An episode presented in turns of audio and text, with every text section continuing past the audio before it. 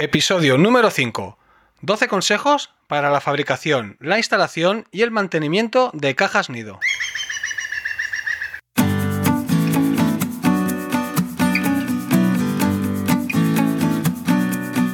Hola, naturalista. Esto es Cuaderno de Campo, el podcast para naturalistas, ornitólogos y amantes de la fauna salvaje en general. Aquí encontrarás noticias, curiosidades y aprendizajes sobre esta temática. Yo soy Iván Vega, naturalista aficionado, y aquí quiero compartir naturaleza en estado puro. Quédate conmigo un ratito.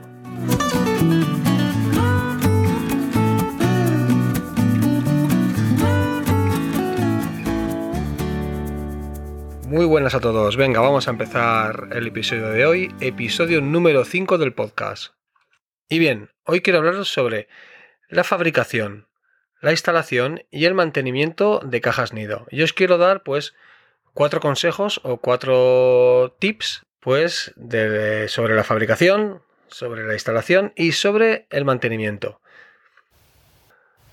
Y venga, voy a empezar explicándote un poquito para el que no lo tenga muy claro todavía o que no sepa bien bien lo que es una caja nido. Hay muchos tipos de aves que utilizan agujeros y oquedades de árboles eh, viejos pues para anidar, para construir su nido y echar adelante pues una nidada de, de pollos.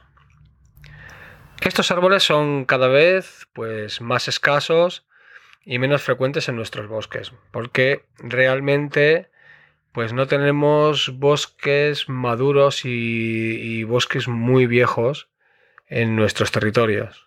La explotación forestal, la presión urbanística y otras muchas causas han hecho pues desaparecer a robles, olmos, plataneros, hayas y otros muchos árboles centenarios que son súper importantes para nuestros bosques y su biodiversidad y pues que eh, al no tener estos eh, bosques tan maduros, pues se destruye el hábitat de muchísimas especies, entre ellas pues nuestras queridas aves. Así que una manera pues de ayudar a, las aves en su época reproductora es instalando cajas nido. Y las cajas nido son unos artilugios de madera con unas medidas concretas con un agujero de entrada que simulan pues lo que sería una oquedad de un árbol, lo que sería un lugar ideal para que las aves se reproduzcan.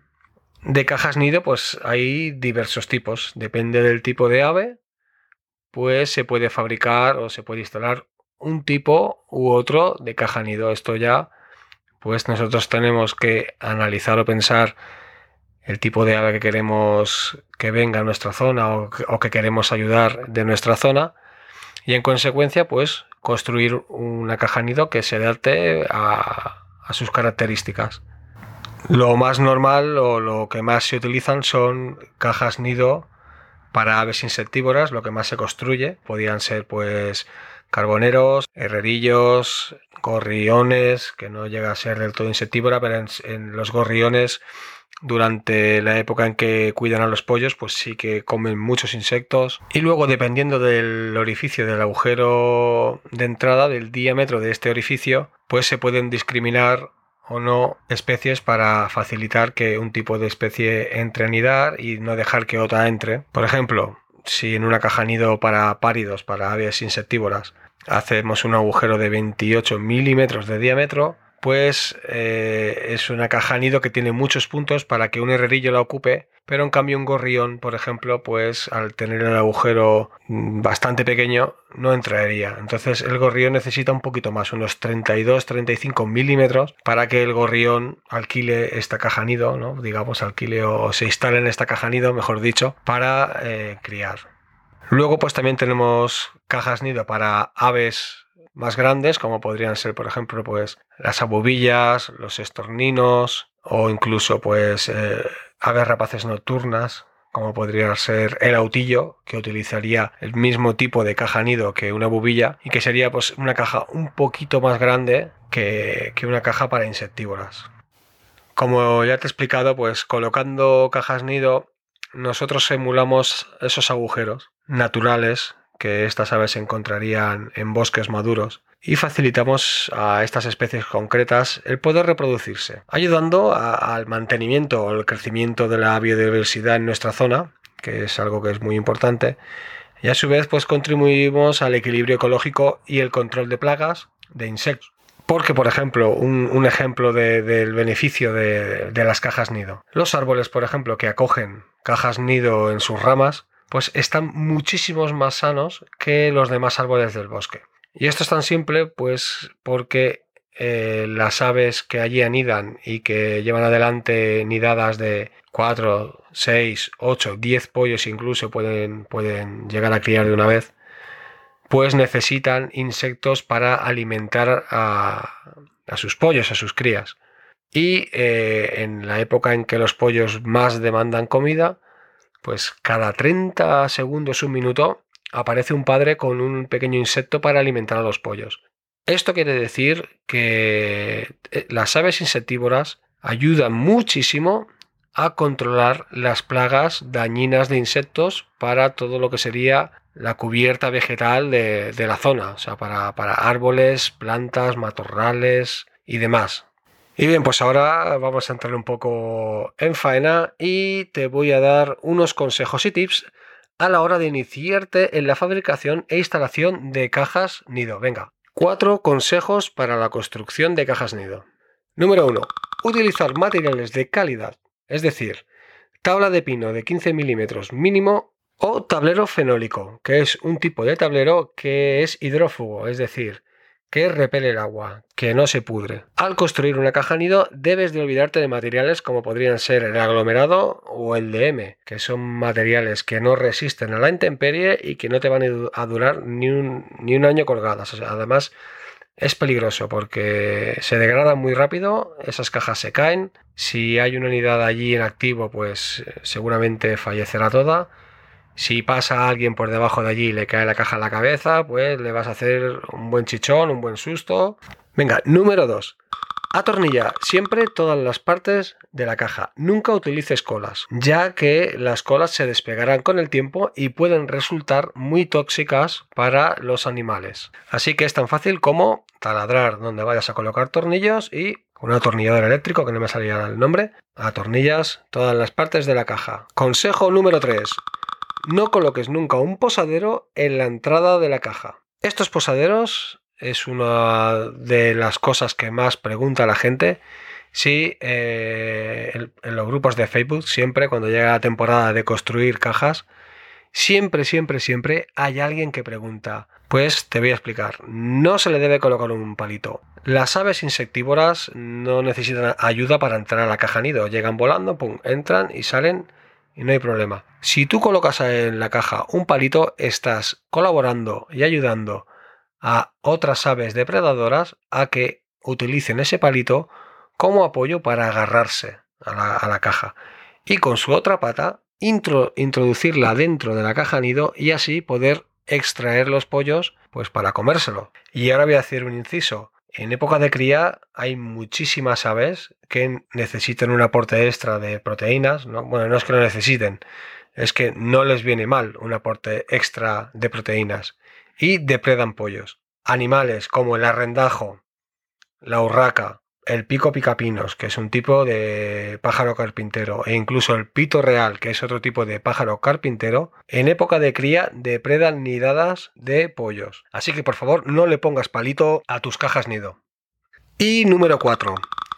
Utiliza un cáncamo redondo a la hora de fabricar el pestillo de la caja. Es muchísimo más cómodo a la hora de abrirlo para inspeccionar la caja. Eh, como seguridad, normalmente las cajas nido pues llevan una tapita por detrás, una puerta que tú abres para inspeccionar, para limpiar, etc. Entonces, esto se suele cerrar con una alcayata para que no se abra accidentalmente.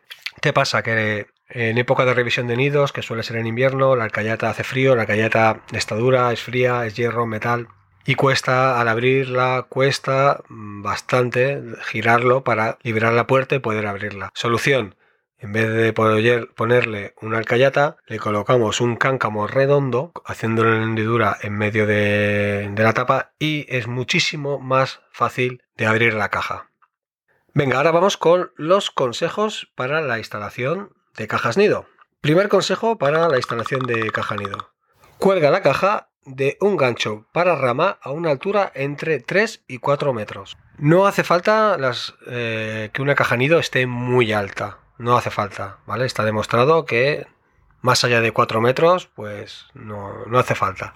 Tampoco eh, es conveniente de que la caja nido esté muy baja, pues para evitar que alguien que pase por allí te la robe o la abra, la inspeccione, moleste a los inquilinos, etc. Y no es recomendable atornillar una caja nido a un tronco o al tronco central, ¿vale? Porque por dos razones. La primera, estamos agrediendo al árbol, estamos generándole una perforación y eso es un foco de infecciones, o sea que podemos hacer que el árbol se debilite. Y la segunda, hay depredadores que suben por los troncos para acceder a nidos o para intentar acceder a cajas nido. Entonces, si tu caja está pegada al tronco principal, pues para una jineta o para una garduña es muy fácil subir por el tronco, arrimarse a la caja, subirse por el tejado, meter la mano por allí, o una, incluso ratas, que a veces también las ratas depredan pollos, pues es muy fácil. En cambio, si esta caja nosotros la colgamos, fabricamos unos ganchos o compramos unos ganchos para colgarla y la colgamos de una rama que sea lo suficientemente fuerte pero lo suficientemente alejada del tronco principal, pues esa caja se convierte prácticamente en un fuerte inexpugnable porque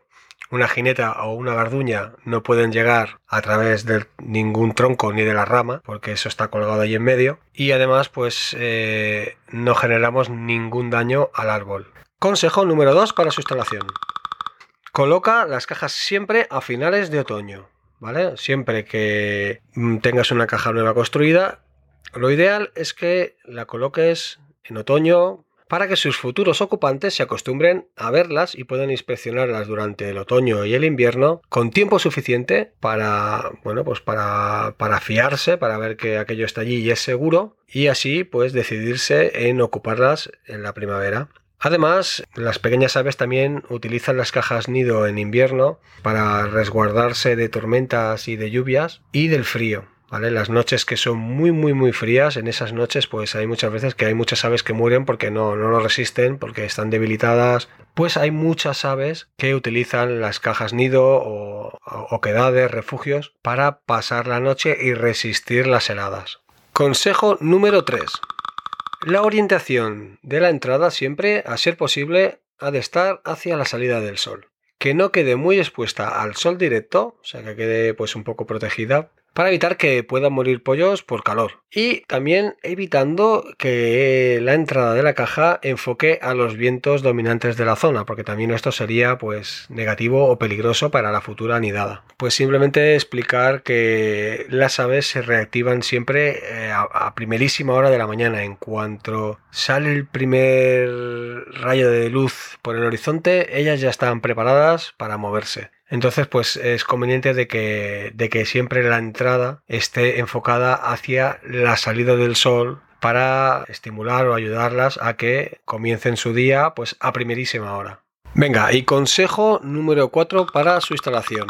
Siempre, si puedes, instálalas en árboles de hoja caduca, robles, hayas, olmos, etc. Y te explico por qué. Eh, normalmente estos árboles, las copas son mucho más abiertas, ¿no? lo que sería la copa del árbol. Entonces tiene más variedad de, ramas y ramas fuertes para tú poder colgar, la caja y también son árboles más frondosos, también protegen más contra, contra la calor. Pues las aves suelen preferir las oquedades o suelen preferir las cajas nido que, que están instaladas o colgadas de árboles de hoja caduca o de, de este tipo de árboles. ¿Vale? Aunque también he de decir que si tú cuelgas una caja nido de un pino, pues también la pueden ocupar. Yo tengo cajas nido en pinos que me las han ocupado. Pero sí que he notado de que, por lo menos en mi zona, prefieren las cajas nido que están en un roble, en una encina, que, que no las que están en pino. Venga, y ahora vamos con los cuatro consejos para el mantenimiento de cajas nido. Consejo número uno.